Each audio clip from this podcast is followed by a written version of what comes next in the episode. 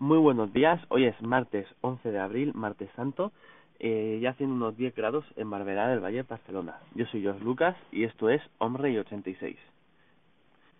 Esta es la segunda vez que intento grabar el capítulo de hoy, en el de antes he tenido algún problema, así que tal vez se quede un poco más corto aún de, de lo que suelo hacer. En este capítulo quería hablaros del volumen de los smartphones. Eh, yo antes eh, utilizaba Android y en Android era una cosa que quedaba bastante bastante sencilla de, de entender.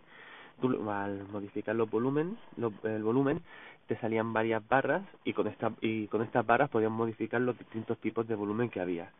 Eh, básicamente eh, se pueden resumir en dos tipos de volumen, el de timbre y el de multimedia. Perdón. Eh, el de timbre se refiere al volumen, principalmente al volumen de llamadas, notificaciones, etcétera, y en multimedia al de juegos, vídeos, música, eh, etcétera, y este tipo de, cosas. Eh, al pasar al iPhone tuve un pequeño problema porque cuando tú modificas el volumen únicamente puedes modificar eh, el volumen que entre comillas estés usando en ese momento. Por ejemplo, si estás en la pantalla de inicio, eh, cualquiera mm, en principio, eh, tú al darle a los botones de volumen, lo que haces es modificar el volumen del timbre, el volumen de la llamada y notificaciones. Así, igualmente, con la pestaña que tiene en el lateral, si, si la activas o desactivas, lo que haces es activar o desactivar el volumen del timbre o de la llamada única y exclusivamente. Claro, a mí esto me supuso un problema a la hora de silenciar vídeos y audios, eh, porque eh, yo soy padre, tengo una niña pequeña y claro, mm, hay momentos en los que ella duerme y, y que de repente empieza a sonar un vídeo a todo volumen, porque antes de darle no he podido bajar el volumen, mm, supo, eh, podía haber supuesto que, que ella se despertase. Eh, para esto eh, he encontrado un, un par de soluciones. La primera y más radical es está en los propios ajustes del teléfono. Tú vas a ajustes, eh, sonidos y ahí se encuentra un botón que pone eh, ajustar con botones.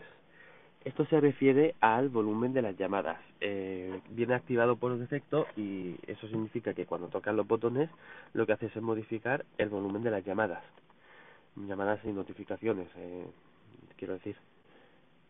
Eh, si lo desactivas, eh, los botones del teléfono de volumen, a partir de ese momento únicamente subirán y bajarán el volumen multimedia. Realmente eso me viene mucho, mucho mejor.